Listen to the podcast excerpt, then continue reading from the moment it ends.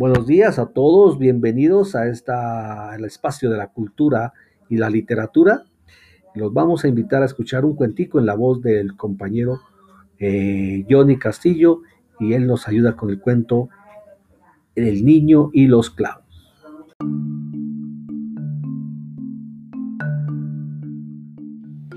Buenas tardes, estimados niños y niñas, bienvenidos. Espero se estén cuidando para evitar el contagio de esta grave enfermedad. A continuación les voy a leer un cuento muy bonito que les va a dejar una enseñanza. Y dice, el niño y los clavos. Había un niño que tenía muy mal carácter. Un día su padre le dio una bolsa con clavos y le dijo que cada vez que perdieran la calma clavase un clavo en la cerca del patio de la casa. El primer día el niño clavó 37 clavos, al día siguiente menos y así el resto de los días. El pequeño iba dando cuenta de que era más fácil controlar su genio y su mal carácter que tener que clavar los clavos en la cerca. Finalmente llegó el día en que el niño no perdió la calma ni una sola vez y fue alegre a contárselo a su padre. Había conseguido finalmente controlar su mal temperamento.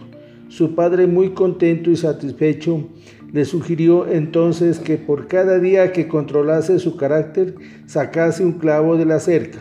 Los días pasaron y cuando el niño terminó de sacar todos los clavos fue a decírselo a su padre.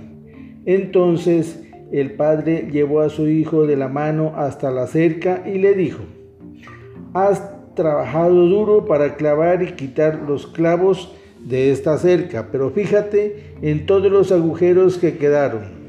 Jamás será la misma cerca. Lo que quiero decir es que cuando dices o haces cosas con mal genio, enfado y mal carácter, dejas una cicatriz como estos agujeros en la cerca.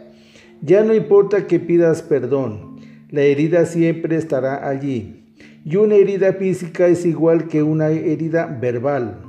Los amigos, así como los padres y toda la familia son verdaderas joyas a quienes hay que valorar. Ellos te sonríen y te animan a mejorar te escuchan, comparten una palabra de aliento y siempre tienen su corazón abierto para recibirte. Las palabras de tu Padre, así como la experiencia vivida con los clavos, hicieron que el niño reflexionase sobre las consecuencias de su carácter. Y colorín colorado, este cuento se ha acabado.